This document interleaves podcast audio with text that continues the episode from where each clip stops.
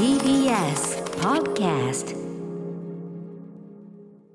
はい楽しげな雰囲気はすでに伝わっていると思います、えー、時刻は8時を回りました。1月3日月曜日改めて明けましておめでとうございます。おめでとうございます。はい、えー、私ライムスター歌丸そして TBS アナウンサー熊崎和人ですさて TBS ラジオキーステーションにお送りしているアフターシックスジャンクション。ここからは聞いた後に世界が変わるといいなな特集コーナービヨンドザカルチャー今夜はリスナーの皆さんの初夢を味わう特集です。はいということでやはりこの特集このねもう私が勝手にテーマ曲テーマソング。とさせていただいております。今後ろでお聴きいただいているのは 日本語ラップグループネイキッドアーツ、えー、1997年にリリースした、えっと、夢のリミックスバージョンですね、はい。夢のリミックスバージョン。アルバム浸透に入ってるのかな。はい。まあ私あのライムスターというヒップホップグループ長年ねあのやってくる中であのネイキッドアーツ今はまあまあ活動してないけども、あのあのまあずっとこう黎明期を支えてきたあの盟友でございます、えーその夢えっ、とまあネイキッドアーツがですねまあこれ夢はあのどっちかというとねあの将来とかあの自分のビジョンを叶える方の夢なんですけど、あのライブをやるときにね「えいよ夢」って言って今日の曲を始めていたと思われるね「えいよ夢」ね。これがすごくあのライムスターが当時ですねうひゃうひゃ言いながらモノマネをしていた、ね、それがグループ内で伝承され、えーそして私に受け継がれてきた、ねえー2022年今ということでございます。なのでこのコーナーはもうとにかく「えいよ夢」でとにかくこうメールを読んでいくというね、テーマ曲となっております、あと今日はですね他にも BGM さまざまな夢にまつわるですねあのドリームって入ってたりとか、はい。え夢について歌ってるとか、えー夢が何かテーマであるというようなそういうはい。BGM 選曲してますので、そちらも楽しみにしていただきたいと思います。さて今日はですね皆さんが見たほやほやの初夢これほやほやの初夢じゃなくて記憶に残ってる初夢で夢でも大丈夫でございます。募集しておりますあなたの初夢を歌丸アットマーク TBS.CO.JP まで送ってください。はい、えー、ということで、ぜひですね、えー番組で採用された方には番組特製ステッカーを差し上げますので、ぜひお年玉代わりにゲットしてください。ここから先お知らせを挟んで夢特集スタートです。時刻は8時4分に今なりました。生放送でお送りしています。アフターシックスジャンクションということで、この番組ね、えー年始の恒例となりました、えー初夢特集2022、これから本格的にお送りします。今、お聞きの曲、これまさに夢テーマといってもね、過言ないとい夢テーマの曲ですね。これ、あの、トータルリコールというですね、シュワルツェネッガー主演のね、はいフィリップ・ケイ・ディック原作でね、ポール・バーホーベン監督。これまさに、夢がテーマの作品ですから。もほう。う大好きなジェリー・ゴールド・スミスのこれが曲でしかも夢がテーマのこのねこれメインテーマなんですよ。これ、あのお映画の頭でこのこれが流れこれタイトルドーン、今、はいはい。タトータル・リコールって出たところなんですけどこの曲のタイトルがまさに「ザ・ドリームっていうタイトルなの。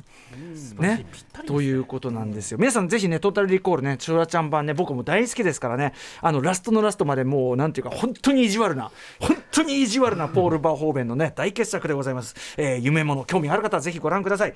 というわけで、えー、行ってみましょうね初夢でなくても面白い夢ならオールオッケー夢の話最高というねお正月気分、えー、おとそ気分いやさ寝言気分で聞ける企画となっております。ということでリスナーから届いた初夢メールをどんどん紹介するわけですが、えーこれね、えー、と夢をですね我々に次から次へと当ててくる、はい。えー夢案内人こちらの方です夢先案内人。はい、えー、夢先案内人の構成作家古川光でございます。古川さんはねやっぱりあの人の寝入り花みたいなものに異常な興味を示すというド変態というふうに聞いてますね。変態。かどうかはともかくとして寝る話そして寝た後の話が大好きです。なるほど立立派にやばい感じしますけどね。学術的興味からね。学術的的アカデミックな興味アカデミックな興味から研究肌ですからね。うんということでたくさんの夢のメールをいただきまして しかもまあ募集の段階で初夢で見なかったとしても、まあ、ここ最近見た夢で面白かったらいいですよということを言ったところ、やはり、えーここ最近の夢傑作選ということが多いです。と思います。ありがとうございます。でこれから紹介するのは傑作選の夢でございます。そして、えー6時半に第1部をお送りしたんですけどもその最後で有名人が登場するタイプの夢っていうのは結構一ジャンルとしてあるよと、天海祐希さんがね天海祐希さんがね。登場しましたはい。うん。このパターンがですねたくさん来てるので、えーこれをちょっと最初に紹介していこうと思います、えー有名人のステレオタイプに沿ってるものもあればその人の多分有名人に対するイメージが反映されてる、うん。もしくは全く関係がない。そんなこと言うわけねえだろみたいなね。い うパターンもありますので、うん。まあ、ちょっといくつかあの皆さんとで、えーはい。これ確認していきたいと思はい。い、わます。かりました。それではお送りしましょう。えー、いちごのミルフィーユさんからいただれた、えいよ夢。歌丸さん熊崎アナ明けましておめでとうございます。おめでとうございます。初夢ではありませんがかなり印象に残った夢なので送らせていただきました。はい。遅い時間まで旦那の実家にいた様子、うんうん。えー奥様でねそういうことですかね、えー私と息子は先に帰ろうと思っていたところ、いつの間にか息子は体を洗っていてじゃあ私も洗っていくかと思っていたら次のシーンへそこは銭湯のようでした、私は裸になり、えー湯船に浸かろうとしたら通りすがりの、えー本木正弘さんに真顔で「ブスだね。ブスだね」と言われ。私は「はい。もそれでも可愛げはえ？うんうんうん、そうそれでも可愛げがあるんですと。落ち着いた様子で答えました。そして他の男の人に中居正広さんには気をつけた方がいいよと言われましたが 結局会うことはなく会うことなく。そうここはどうやら芸能人御用達の銭湯だったみたいです。また別の小さい湯船に入ったら可愛い女子たち肝心な名前を忘れてしまいましたが来ました。私は今日はたまたま芸能人の皆さんが皆さんが通ってるの知らなくてなんだかすみません。女子たち気にしなくて大丈夫だよ。などと言ってくれて雑談を。後から深きょんが入って楽しんでねと言われました。ここで夢は終わりです。元木さんにはブスと言われてしまいましたが皆さん綺麗だし優しかったですいいですね。も違う夢ですからね。夢ですからね。元木さん絶対に言わないです。絶対に言わないですよ。絶対に言わないです。そんなことは。うーん。でもなんかちょっとなんかある種のいい気なもんだ感っていうのかな。芸能人が通っていいるですね。見たいもんしかもさ男用女用関係なくね裸の付き合いしてるっていうね。本当それ中居正広さんには気をつけた方がいい失 失礼。礼中居さんは風評被害が。お会いできなかったんですもあんね何に気をつけた方がいいのかとそのあたりは分かんないですもんね。流れで言うとその元木さんばりのこの毒舌に気をつけた方がいいのかそれとも何かしらねいやらしいのかみたいなね。ん夢ですよ。夢ですよ。全部夢ですからね。栄養夢ですからね。ありがとうございます。ありがとうござ有います。名人シリーズもう一個いってみまはい、しょうか、バンバン行きましょう。はい。えーあ、この方、はい。去年もいただきましたね。えーラジオネームソックスかさんからいただいた、えいよ夢。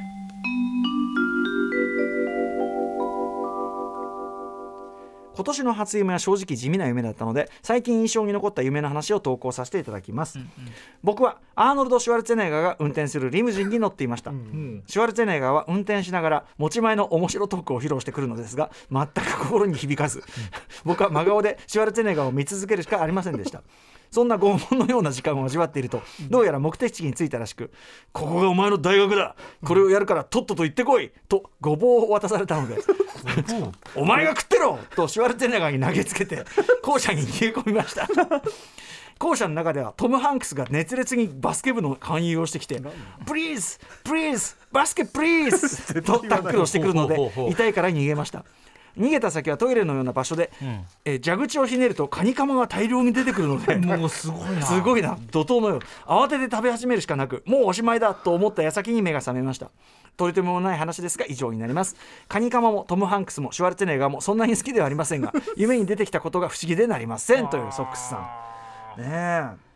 ソックスさんは去年のあれですよね。去年何くださったか。兄と天ぷらで七並べをしてななな何何 兄と天ぷらと七並べをしていたね。兄と天ぷらででいろいろあって雲から滑り落ちると歌丸さんと古川さんがドッキリでした。と満面の笑みで言ってだからこういう夢見がちなのよソックスさんは。そのなんかこうなんていうの？わけわかんない系？でで次から次へとこうジェットコースター的に起こでいろるんなものが詰まってるものを見がちですね。でもなんかそのキャラには合ってるね。シュワルツェネッガーが面白くもないギャグを言ってくる。でトムトムハンクスが「Please Please」ねバスケ部こうい。う感じ勧誘その後カニカマでしたっけね。そうですね。いいですよ。カニカマが出てくると蛇口からカニカマがでもさカニカマちょうど出てくるぐらいの太さだもんね。確かに。ニュルニュルニュルニュルニュルニュルって出る。絵が浮かぶは浮かぶよね。夢じゃないとん。絶対出てこない発想だから。もったいないもったいないっつってね。あ食べなきゃいけないっていうねはいでははい今度は日本の有名人、はい映画関係者からいきましょう。ーよし。えーいきますよ、えー大友カレーさんからいただいた「えいや夢」歌丸さん熊崎さん明けましておめでとうございます。おめでとうございます。初夢は何も見られなかったのですが3日の明け方に夢を見たのでその内容をお送りします。ありがとうございます。滑り込みだね。ほやほや。高校卒業の日僕はアメリカ帰りの原和夫監督現在あの水俣曼荼羅ね絶賛上映中。原和夫監督と儀式のようなものをしている。儀式。アメリカ帰りの原和夫監督と儀式のようなものをしている。原監督はニコニコ笑いながらカリフォルニアではこういうめでたい日には太陽の前で爪に火をつけて燃やすんだと言って爪に火を灯すようなって言いますけどね。と言って爪にボーボーと火をつけている、僕も頑張って火をつけようとするがうまくつけられずちょっとだけつま先がすすけた感じになる、儀式が終わって原監督と家に帰ろうろうとすると、道の先が大きなドアになっている、ん。さっきまで優しかった原監督が急にドアを開けたり閉めたりして「帰る？ダメ!」と嫌がらせをしてくる。ここで怒ったら思うツボだなと思った僕は道を引き返し学校へ戻る。校門に到着すると中から軽トラが出てくる、そこには友人 K とペドゥナさんが乗っている。ペドゥナオールスター。僕は体温計を学校へ返していないことに気づき 急に急に出てきた、うん2人に僕の体温計学校に返しておいてくれない？と頼む。断られるかと思いきや2人はいいぜ！と気のいい返事。さらにペドナさんはこれまで教室でほとんど話したことがなかった僕にこれまで毎日体温計を 温めてくれてありがとうという K は体温計を温めるくらい大したことじゃないだろうというがペドナさんは男子の体温計じゃなくて 女子の体温計も温めてくれてたんだよと僕を褒め褒めてくる。僕は嬉しくてドキドキするが K と一緒に帰ろうとしているということは K と付き合ってでということは K と付き合っているのかと気づくペドナさんがね、うん残念だけどペドナさんが幸せならいいじゃないかと思ったあたりでいつの間にか目が覚めていました前段の原監督が完全に消えるあたりがね 夢っぽいですね。よくあるやつ、ね、ただただ夢つながりではありますしねねうん。原和夫監督ね、まあ、ちょうどこの番組でもあの、はいはい。ね水俣曼荼羅の話よくしてましたしね。はいあの雪来て新軍前身小説家などでおなじみ原和夫監督ねからのまずまず原さんらがなんていうの？人の知らないこう奇妙な風習みたいなの知っててみたいな、なんかちょっとある感じもするし、うん。あとなんていうのかな？ペドゥナだけが優しいっていうか。ああ。いいですね。その感じはなんかなんかわかる感じしない？うん。ペドゥナさんだけは分かってくれてる感じ、うん。確かに分かってくれそうなうペルナさん。んねこれ学校って設定だからどっちかっていうとやっぱリンダリンダリンダの時のそうですね。ペドゥナさんの感じなのかな、うん。体温計を温めるっていうそのくだりがちょっとね。まあでもこれ分からなくて当然なんもですよね。ちろんもちろんそれはそうですよ。でも体温計が急に出てくるのもいいけど、んあの女子の体温計も温めてくれていたっていうさ。ペルナさんが褒めてくれたんですそのさこの流れで聞いてもさそれキモくないってちょっと思うんだけど。そうですね。で夢の中だったら。うんそうだね、でも最終的にペドゥナさんの幸せをね祈って終わるというさ。ああこれね後味はいいですね。うん。素晴らしい。はい、で次、えー有名人系で言うとですねさらにもうちょっと身近な有名人つまり番組関係者が出る夢というのがこれはぜひ見ていただきたい。うん実は非常に多いですね。毎日我々の声聞いてるわけですから、じゃあこんな身近な方からの投稿を身近な？はい。身近な方ご紹介しましょうか。おお身近中の身近。ラジオネームラジオネームじゃないなこれ。プロデューサー橋本義文さんからの「えよ夢!ありがとう。ありがとう。ありがとう。いいよ」時代の牽引者ということでハシピーから通称ハシ系になろうとしてますが定着しないため出口戦略が必要になってきた2022年です。何を言ったんだどういう動画だこれそこそこそこに引っかかそこに引っかかっちゃって夢の話いけない 珍しく歌丸さんが夢に出てきたので報告します。珍しくなんだ、舞台はなんてことないアフターシックスジャンクションのいつもの放送。自分はいつも座っているスタジオサブの定位置から喋り手を見ていますさあオープニングトークが始まるぞと思ったその瞬間。なんと歌丸さんがやおら懐からタバコを取り出しオンエア中に堂々と吸い始めたのです。しかも喫煙者が見ればすぐわかる。明らかに吸い慣れていない。いわゆる肺に入れていない。パッパと煙を出す吸い方で、驚きながらそしてパートナーかっこ多分熊崎アナだったはず。いぶかしげに受け答えをしていた。かっこ閉じ。も戸惑いつつ。オープニングトークの間その場では誰も何も指摘できず。最初の CM ゾーンに入った時に僕がスタジオに入って歌丸さんにこう聞きましたあ歌丸さんってタバコ吸うんでしたっけ？歌丸さんはリアルだ。いや昔から吸ってたしと主張。そんな記憶がない僕が構成作家の古川さんに一応歌丸さんって若い時そうだったんですか？と確認。すると古川さんはいつもしらばっくれる時にやる両手のひらを上に上げる俺は知らないよというあのポーズ。いつもしらばっくれる時にやるポーズ。最納得いかない顔をする僕に歌丸さんはいや大人だからいつタバコを吸おうが法的に許されるしともっともらしい主張まあね。それを聞いた僕は、いやスタジオは禁煙なんですけどという正論が通用しないメンタルだなと察知して CM 終わりにスタジオサブに戻りそこでディレクターたちとあの吸い方歌丸さんにダサいって伝えるべきだよ。かっこ悪いってロジックだったら気づいてくれるよ。と大議論になっているところで目覚めました。歌丸さんスタジオは禁煙です。今年もよろしくお願いします。ほら。ね？牽引者。出ました。橋系、はい。はい。橋系がこの番組のメインメイン一応メインパーソナリティということにさせていただきましょう、はい。私歌丸のことをどう見ているか、もうよくわかりましたよね。ね。とにかくあのあいつはとにかくなんていうのよくわかんない浅い切り散らかしをして でそれがダサいということにも気づいておらず。おらず。うん、で、はい。スタジオにねはい。時々ほらスタジオにバーンって入ってきてさ、はい。入ってくる時ある。入ってきてさ、なんか我々をさなんかむやみに威圧してくる時あるじゃないですか。なんか一言だけ言って出ていくなんかわかんないけどさ。俺の存在感だよみたいな感じで来ます今ね。今入って言うことみたいな時あるけど だから多分それに対する我々のリアクションも不服なんですよ。なるほど。あ。もっとなんかすごいみたいなこと言ったそうそうそう。入ってきてバーンって言ったことに対して俺たちがいつも「はあ?」みたいな「何言ってんだてめえ」みたいなしか返さないから。それはそれで問題あるかもしれないけど 確かに。確かに。はい。多分それに対すうん。るこう不満ねあー。私に対する軽んじとその不満のダブルこれがなるほど。あの無意識の紛失となりうん。かなりだってこれうん。タバコ吸うくだり以外は全部リアルなのよ。確かにね。そうなの？だってタバコいきなり吸い出すところ以外は、その俺がた仮にそれやってたら確かにハシピーはそういう動きすると思うのよ。入ってきて、うん。俺って吸うんですか？みたいな。で多分俺は、うん。仮に俺吸わないよ、吸わないけど吸ったとしてたら多分、そんなのは見りゃ分かんだろうと。その入ってきて、その吸ってましたかなんてことを確かめて、あなそれで何の得があるんだと、今吸ってんだからそれでいいだろうみたいな。あ なるほどなるほどでもそれがあってそんなこといちいち言うんじゃねえよみたいなのがあるんだと思うのよ。なるほど。で古川さんそのなんだっけ、うん。でなんだっけ？さっきのフレーズ。ですね。いつもえっとしらばっくれる時いつもしらばっくれる時にやる両手のひらを上に上げる俺は知らないよというポーズ。これ、はい。だから俺も悪夢で見たって言ったけど、はいはいはい。あの現実にやっぱやってるわけ。そのいでいつもしらばっくれる時にやる両手を上に上げるポーズってこれこれが定着してるってマジ問題だからねまずいつもしらばっくれてるっていうそのフレーズなんですけども そんなに何？そのいつもっていうぐらい僕は放送中にしらばっくれてますかそういうイねメージがすごい定着しちゃまずさってるってことまずさまずさまずさはいはいはい。まずさはいはい。皆さんちょっと皆さんちょっとむ自分のこと振り返って、しらばっくれます？そんなに。去年何回皆さんしらばっくれましたか？2021年。はい。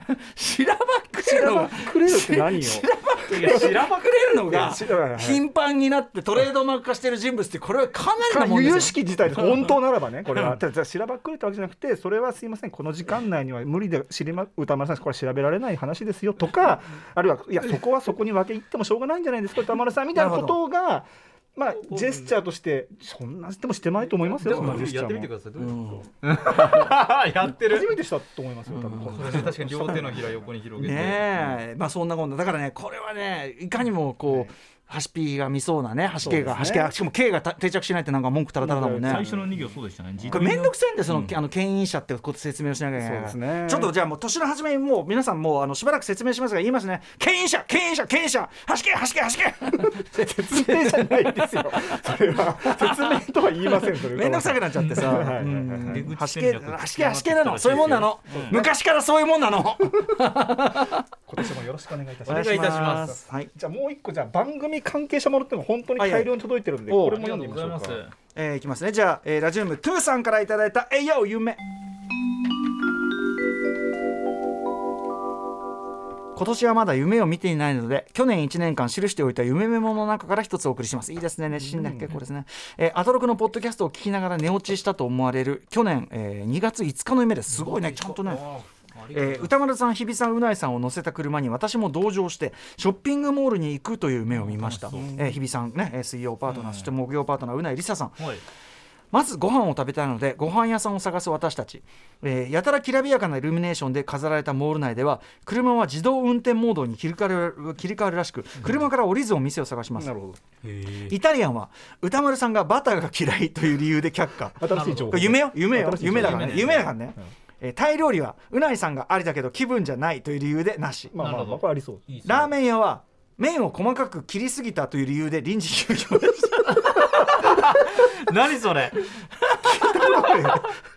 いいね。麺を細かく切りすぎたという理由で臨時休業、ラーメン屋の店主はなぜか麺が細かすぎることを私たちのせいにしてブチ切れ。おっと。塩を持ってめちゃくちゃ追いかけてくるので急発進したところ偶然意図せず店主の塩だけ強奪する形になりさらに店主ガン切れ面倒くさいから塩を舐めとくという歌丸さんの提案に全員が賛同したため結局何もせず塩を舐めながら帰りました。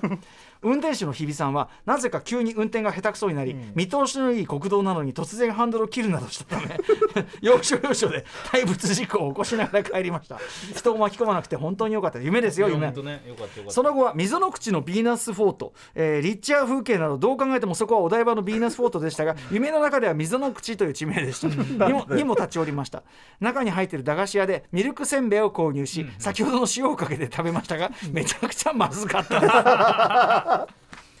ねえ。い。やーでもなんか楽しそうじゃない？楽しそう、ね多分トゥーさんがそのこのメンツでの珍道中が楽しそうだなって思った。の、なんかこう聞きまた聞きだけど全然こう平然と乗り越えていく感じ、そうですね、うんなんかそれぞれのキャラがそれぞれなんかなんとなくやりそうな、ね僕別にバター嫌いじゃないですけどね、ああバター好きなんですね、うん。好きっていうかまあふ普通。あのあの、て適あの適宜使われてれば別にいいですよ、そのバターだけをさうまいうまいっつってそんなさまあなかなかうまいことじゃうまいことじゃ。ねバターだけ。そんなものはそうそうないですよ。狂言狂言うまいことじゃうまいことじゃ。ね水そんなを舐める昔話です食べないからさそんなさ、まあそりゃそう。うないさんはありだけどタイ料理が気分じゃないってこういうこと言い出しそうな感じ麺を細かく切りすぎここがいいね。これすこれいね。急にありえないじゃあアトロックのその番組の皆さんが出てくるパターンもう一個いきましょうか、いっはい。あるんですね、えーぱいいきますよ、マイマイつぶりさんからいただいた「えいよ夢」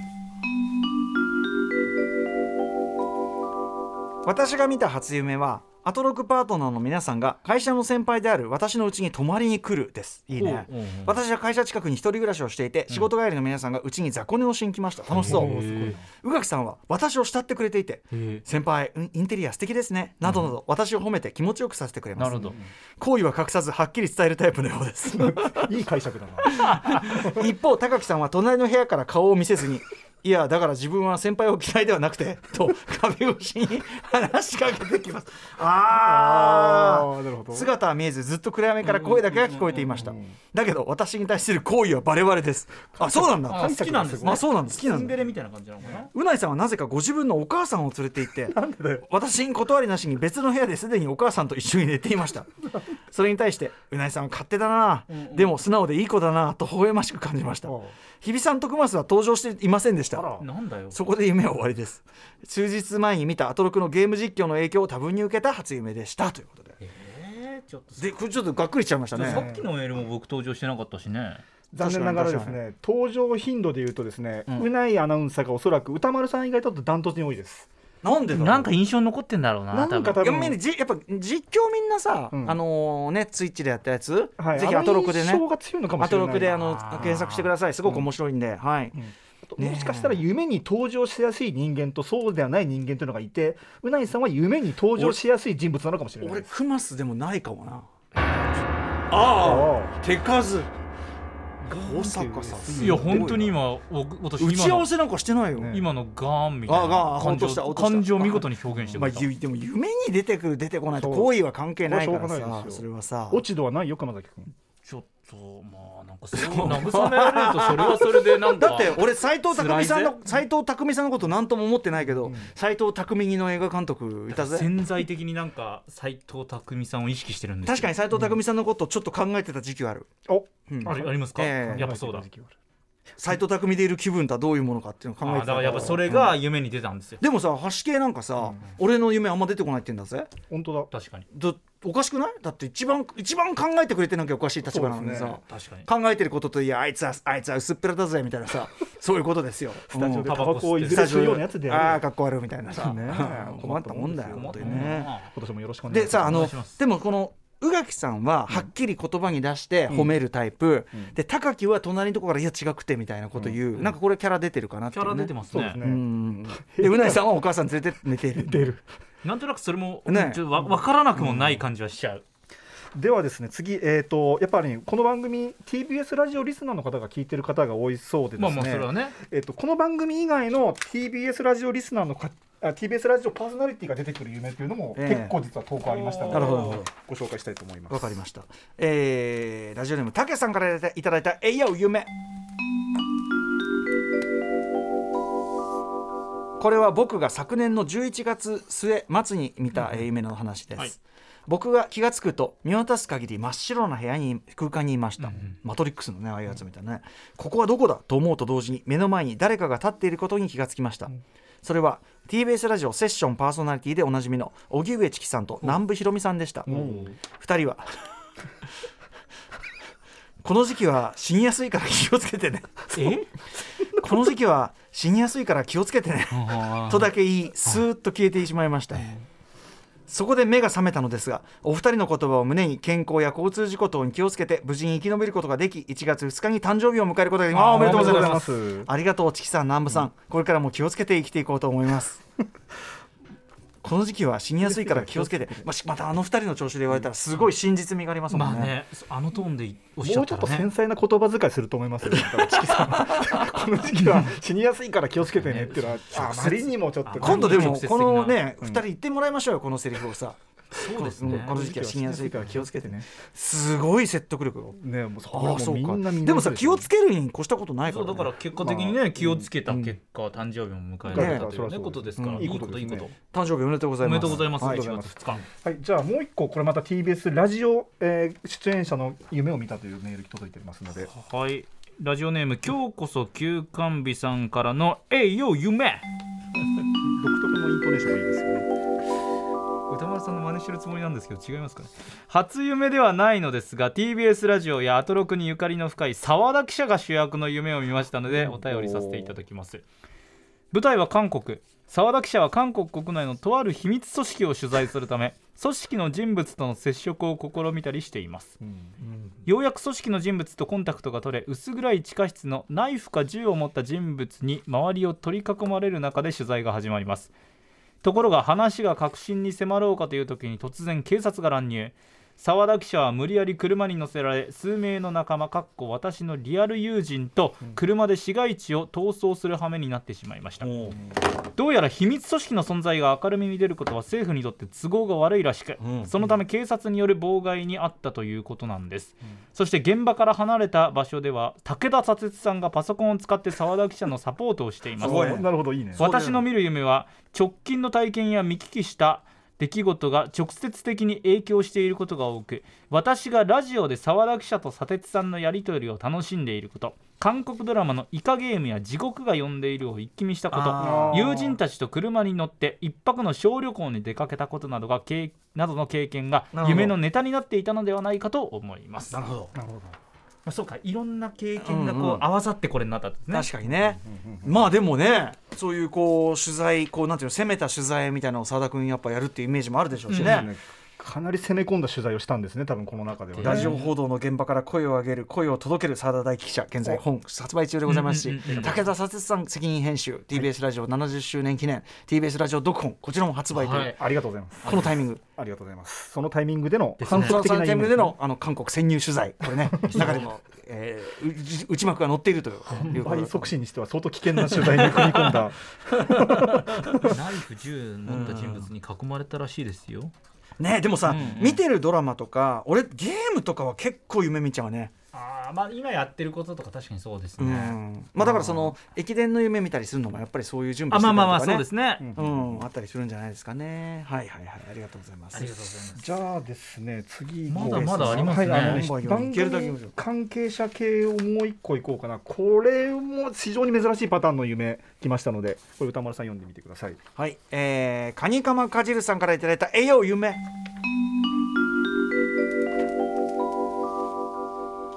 今年の初夢忘れないうちに報告させていただありがとうごきますざいます。私はドラゴンボールの亀仙人の家のような孤島の一軒家に住んでいるのですが、うん三宅龍太監督ね、うんスクリプトドクター脚本家映画監督、はい三宅龍太さんこの番組お世話になってます。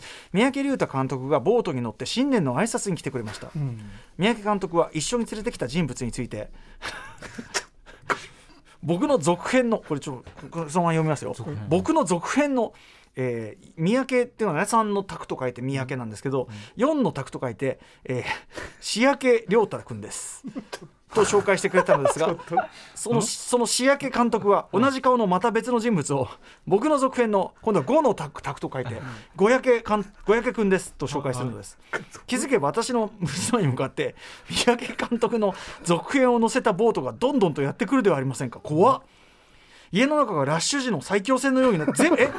これ見見た目はどうなんだろうね、ぜえっと、ラッシュ時の最強戦のようになってしまいましたがとにかく私は無限のデュータに酒の入ったグラスを配り面識はありませんが今年もよろしくお願いしますと乾杯の温度を取るとちょっと僕も混ぜてくださいよと高橋良樹さんが現れたではないですか、当然のように続編のた 高橋五色さん吉木さんあの五四じゃなくて色さんや高橋無色六色さんの無色さんを連れて結果無限の龍太と無限の高橋をぎゅうぎゅうに圧縮した我が家は大爆発し こうして三宅監督と YOSHIKI さんは世界中に散らばっていったのです。世界中に散らばった G 細胞みたいな、私はその様子を眺めながらああこれが伝説の最悪の始まりかと一人つぶやいたところで目覚めました。目覚めた瞬間本気で焦ってました。私はどうすればよかったのでしょうか。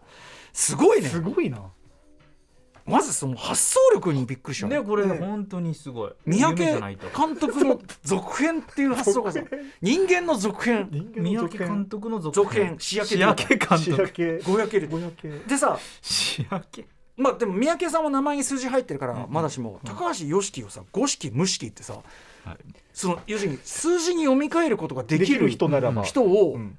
なんか出してるのかなし無意識に自的に出てきたんでしょうねなえ普段からこういうことを考えてるわけでは多分でもないわけだと思うんですよ。で出てきたんですかねうん。突然。シュール小話みたいに最初そうそうそう。夢でこういうのってなかなか珍しくないですか？しかもバーンってこうそれが散っちゃって世界に散っちゃってうんみたいなね、まあ映画のこうホラー映画のエンディングとかありますけど、サンダー対ガイラのエンディングみたいなのありますけど、うん。いやーなんかいいですね。この番組のリスナーっぽいとも言えますけど。そうですね。リスナーっぽいと言えるのかどうか。よく固有名詞はそうですが。そこがすごい。夢カニカマかじりさんありがとうございます。ありがとうございます。はい、ということであじゃあここで曲いきましょうかね、はい。夢にちなんだ曲。ちょっとね今年もいろいろ選んできたんですけど、えーこれね92年のもうもうえっ、ともうなんだっけ？モーマネーか。モーマネーっていう映画のサントラに入ってる曲で、はい、あのベテランフィメールラッパー。まあね女性ラッパーでございます。はい、えー曲かけたいと思います。MC ライトの方いきますね。いきます。MC ライトでアイスクリームドリームはい曲途中ですけどね、えー、1992年映画「えー、とモーマネー」のサントラに入ってる曲で、えー MC ライト、えーと「アイスクリームドリーム」多分ね日本のラジオで かけた人 多分初めてだと思いあますけど、ね、本当ですか？普通かけない。あそうなんですね。MC ライトの曲にしたって普通かけないですけどね、まあ、すごい92年のちょっと R&B 調ラップに合った感じの曲調というかね。はい。ですね。ありがとうございます。ちょっとねこれもね検索したらこんなの出てきたんでね。さあということで「栄養夢」続いてどんどんいってみましょうかね。はい、えー、とでは放送中に届いたメールを歌丸さんにごしょ読んでいただきたいんですけども、うん。はい、あのやっぱり夢の定番として、えーサスペンスちょっと焦る、あああどうしようどうしようみたいな夢っていうのはよくね皆さんを見られると思うんですけど、はい。うんその辺でちょっとこれはっていうのが来ましたので、はい。えーご紹介したいと思いま。ますしょう。ではジャイアント厚彦さんからいただいた「栄養夢」歌丸さん熊須さん明けましておめでとうございます。おめでとうございます。毎年初夢はすっかり忘れているのに今年のは衝撃的すぎてはっきり覚えているのでメールを送ります。夢の中で奥さんが買い物に1時間ほど出かけると言って出て行った後、うん。実際には存在しない不倫相手らしき人に電話をかけなぜか自宅に呼ぶ自分、うん。えだからジャイアント厚彦さんがその奥さんがいない隙に、実際にはいないんだけど不倫相手らしき人に電話をかけ呼びつける生々しいですね。不倫相手が自宅に来ると誰「お風呂入るわ」といきなりシャワーを浴び始めた直後に奥さんが帰宅。おおっと。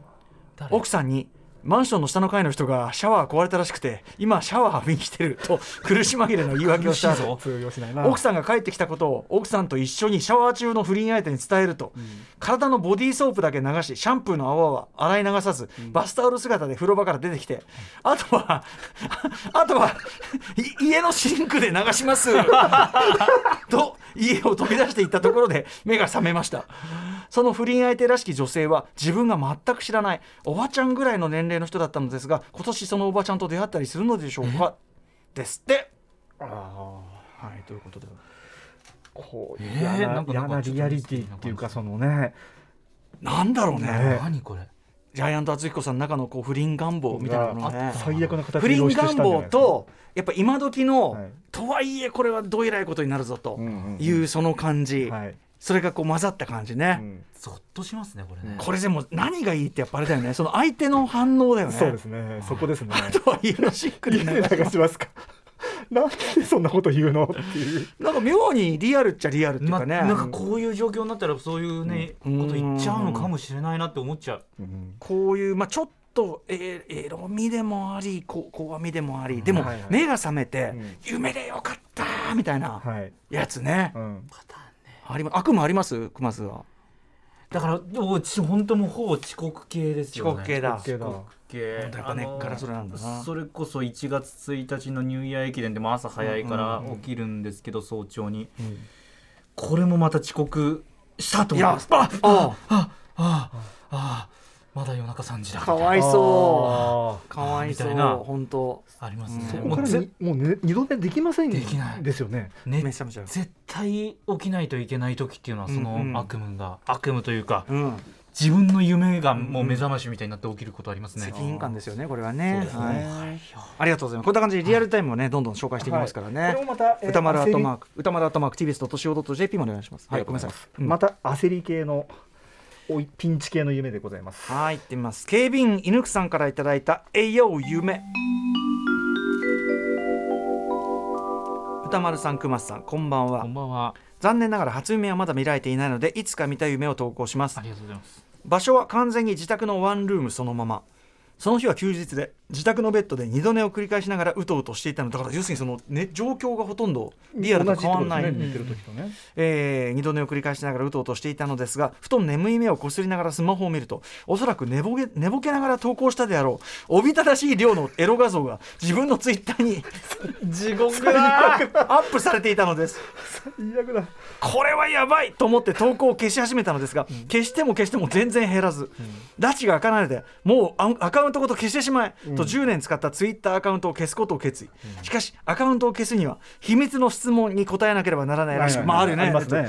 その質問が子供の頃好きだったお菓子はという無限に答えがありそうな質問だったんです。怖いやカールを入れてもダメ。とんがりコーンを入れてもダメ。何を入れてもダメ。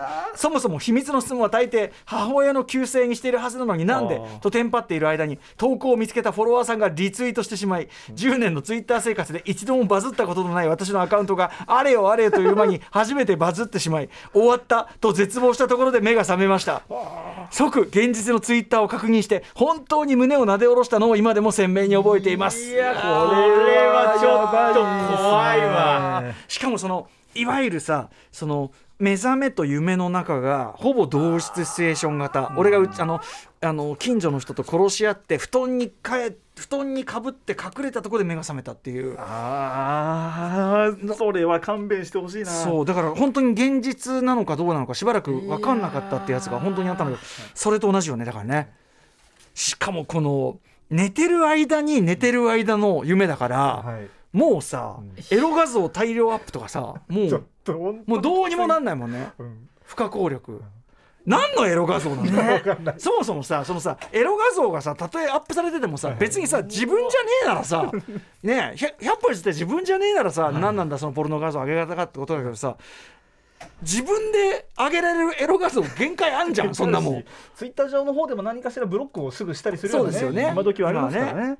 うん。ただちょっとねなんかこう酔っ払って変な投稿しちゃって、ちょっと炎上するみたいなっていうのはよくあるじゃないですか、はいはい。まありますね。だからなきにしもあらずの話だからちょうそうだねどいい嫌なリアリティちょですよね。っとね、はい。こう自分の見た夢じゃなくてもてか話聞くだけで怖い話聞くだけでキュッとするよね、はいご愁傷様です。そしてあのでも同時に夢でよかったですね。夢でよかった。いやこれだからおめでとうございます。夢でよかった。何の拍手か分かんないけどよかった。よかった、うん。じゃあ、はい、えーまたこれもねよく定番の追いかけられてる系の夢で後半から話が別の方向に展開していくというタイプ。はいいきます、えーラジオネーム卒論同様さんからいただいた「えいよ夢」歌村さん熊崎アナこんばんは。こんばんは。えー私のまとまりのない意味のわからない初夢を報告します私は誰かから追いかけられている状況でひたすら走って逃げています。走っていると自分が相撲部屋の親方から力士にならないかという勧誘を受けたようで。走ってるとね、私は勧誘を断ると親方は怒って私を追いかけ回しているようです、ちなみに私は力士に勧誘されるような体格ではありません。私は近所の居酒屋に駆け込んでシリアルキラーから逃げているホラー映画のようなシチュエーションになりました、しかし気配を察知した親方は私が隠れている壁を突っ張りしながら 逃げても無駄だぞと叫び私はこ殺されると死を覚悟しました。怖いな。これあの筒井康隆さんの短編で走る鳥敵っていうのがあるんですけど相撲取りに追っかけられる話。ホラホラー小説があるんですけど。あまんまそその感じですね。へまあこんな喋んないですけどね、ところが場所が変わり実家の今に私と父となぜかうないアナうないアナとうないアナのお父さん4人が一緒にパッと変わって。気まずい雰囲気が流れる中、私は何かを話さなければと思いああのー歌丸さんがあの子は貴族に出てくる慶応の金持ちをうないさんが見たことあるって言ってたんですけど本当ですかと尋ねるとうないさんは私その映画見てないんですよねとあっけらんと言い あああそうなんですね。と私が返答すると再び気まずい雰囲気が流れました。その後も夢は続いていたような気がしますがあまり続きは覚えていません。急に変わったのね。展開がね前半の続きすげえ気になるんですけ全どく関係ないな。ねえ。この後半のうないさんのこのさ、時々やるうないさんであるさ、うんあのそっけないっていうかさ、はい。うんえってそれって言う時あえお前ええお前お前それはそのテンションなの？みたいな。その話知ってなくない？みたいななんかその感じもよく捉えてますしね、あのちなみにその筒井康隆さんの走る鳥敵、これマジ怖い小説僕あの短編ですけど、あのまあ、人間版激突みたいな感じなんだけど多分激突に影響を受けてるのかな分かんないけどあのぜひ皆さん機会あったら読んでみてください、走れ鳥的？鳥敵鳥的？鳥的でいいんだよね鳥敵あ知らない僕その小説初めて聞きました、へー読み方は間違って鳥的でいいと思うよなはいはいはい、はい、ではでは。はい、じゃあ次はですね、えー、と歌丸さんが出てくるタイプで意味がわからないタイプの夢です。はい。これをじゃあですね、はい。なかなか文章もあこれちょっとじゃあクラス読んでみましょう、なかなかこれね文章も蛇行してるのも含めて味わいなので頑張って熊崎さん読んでみてください。これはラジオネームはないラジオネームないか方ねですラジオネームない方からの「えよ夢!」こ明けましておめでとうございます。初夢ではないのですが12月に歌丸さんが出てきた夢を見たので投稿します。ありがとうございます。ちょっともうちょっと真面目いいにやってくださいなあ夢に出てきて海辺に真っ白なマンションが建っていて見た瞬間行ったことはないのですがなぜかブラジルのサンパウロだと感じました、うん。私はその場には存在していなくて、えー2階ぐらいの高さに宙に浮いている感じで存在しちょっと俯瞰して。俯瞰してる。なんですね。海側がベランダになっているその白いマンションの方を見ていました。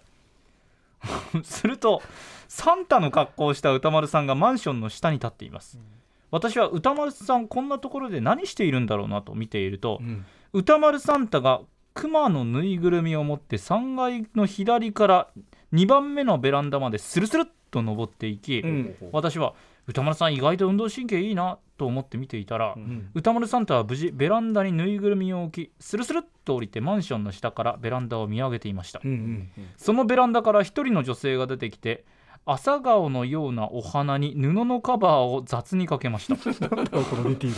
私は花びらが落ちそうだなと思って見ているとルその女性は何かに気づきびっくりして部屋の中に戻りバギーに乗せた1歳半ぐらいの女の子と3歳ぐらいの男の子と一緒に戻ってきました。バギーを向けた先に子供2人が何かを見つけてキャーと大きな声を上げました。なるほどなるほど私はよかったぬいぐるみを見つけたんだなと。歌丸サンタの方に視線を向けるとうん。歌丸サンタはそれを見てふっと笑みを浮かべていたので私も嬉しくなりました。ほっこりしていると、うん。白いあ白いエビと叫び声が聞こえて えっえっと視線を戻すとベランダの床に真っ白なエビが1匹落ちていてぬいぐるみではなくそののエビのエビを見て喜んでいました私にはブラジルでは白いエビが幸運を呼ぶと信じられています。とナレーションのようなものが聞こえてきました。私は歌丸さん？と思い歌丸サンタに視線を戻すとうなずいていて足元をただ見つめていました。悲しい気持ちになり目が覚めました。終わり。これさあのさこれいいね。あのさあの不可解なことが起こったことに対してナレーションで説明がつくっていう。そういうことですね。これいいなすごいですね。あそう、はい。ななんかここれは理解のなんつうのか理解しやすい和法にはなってるんだけど全体的には全く理解できん。でも、要は僕が、はい。まあそのサンパウロうのん。お宅にはい。なんかプレゼントを届けて、った。でその一人満足しているというはい。様じゃない、はい、ところが、その満足してたはずのその黒いあ熊のぬいぐるみではその実際子供は喜んでなくて、白いエビに対して反応してたでもそのちゃんと喜ぶものを置いたわけでしょ僕は。そうだと思います、はい。うん。でこう一人こううんうんって下向いてるわけでしょ。はい、なんかこういいんじゃない？なんかそういうとこあるかなって思うよね。そういうところ？そういうところそういうところ？いやだからそのなんかこう家にこう喜ぶものを届けて届けて。うんうんっていううん。ことあるんじゃない？それは。確かにあるかもしれません歌丸さん歌丸さん。サンパウロではね。白いエビを喜べられるという何これは事実なんですか？事実じゃないよ。これ事実じゃないの？事実ねえだろ。事実ごめんなさい事実わけねえだろ。危ね危ね危ねベランダにベランダにピチピチ白いエビ置いといて喜ぶわけねえい。や信じちょっと信じちゃった。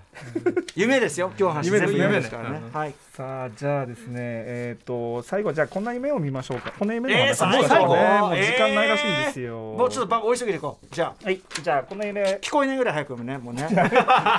誰も得しねえからやめた方がいいですよ ゲストさんからいただいた「えよ夢」歌丸さん熊崎さんこんばんは。こんばんは。残念ながら今年ではなく2021年の初夢特集直後に見た僕の夢の話です場所は自宅、うん。ベランダが道路に面した1階に住んでいるのですが、何やら外から大きめの話し声が気になって外を覗いてみるとそこには橋系や古川さんをはじめとするアトロクスタッフの皆様が、うん。しかもご一行はお隣さんのベランダに向かって喋りかけているではありませんか、うんうん。なんでこんなところに？と思ったら実はお隣に住んでいたのは歌丸さん道路とベランダのソーシャルディスタンスえ道路とベランダのソーシャルディスタンス企画会議を少し覗かせてもらった後本にサインまでいただきました。歌丸さん曰くリモートも増えてきたし埼玉ぐらいが暮らしやすいよねとのこと。歌丸さんが隣に住んでるなんて意外だな。豪邸だと思ったんだけど作業部屋みたいなもんかななんて考えていてふと気づきました。なんで企画会議がリモートじゃなくて埼玉の路上だったんでしょうか？ありがとうございます。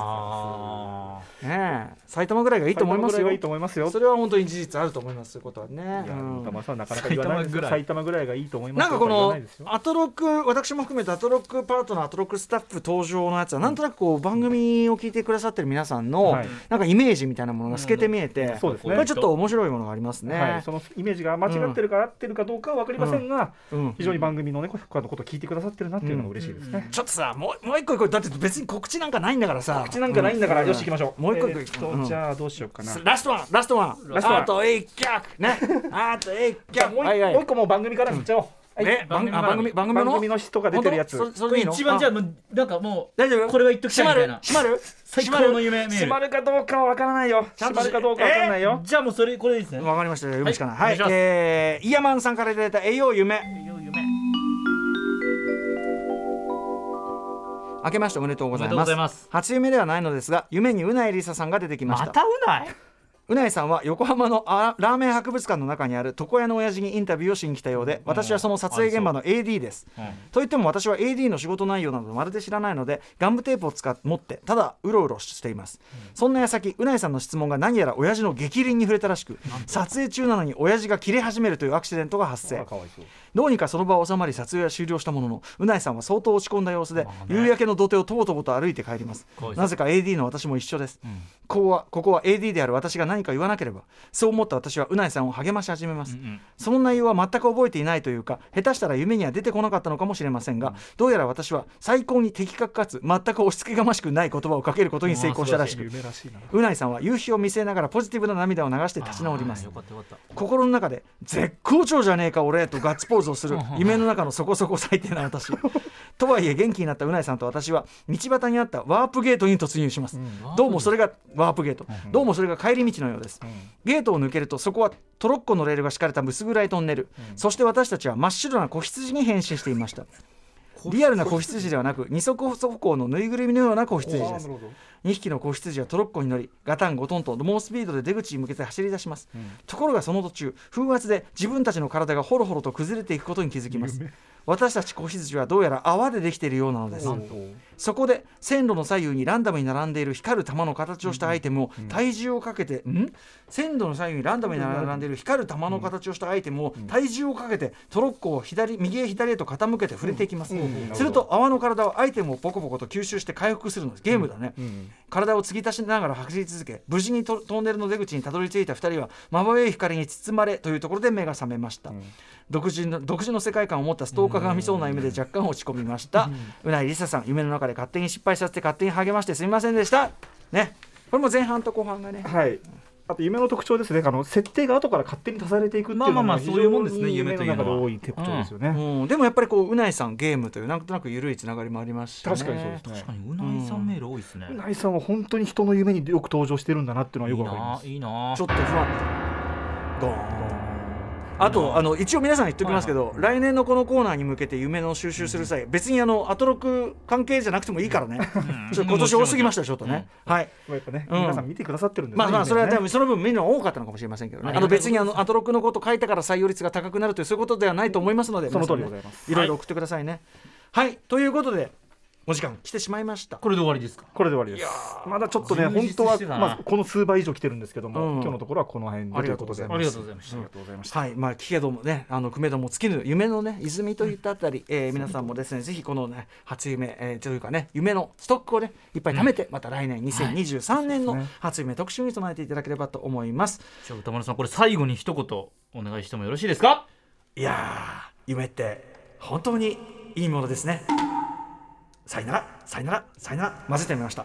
ね 水野晴郎さんとね江戸川長原さん混ぜてみました。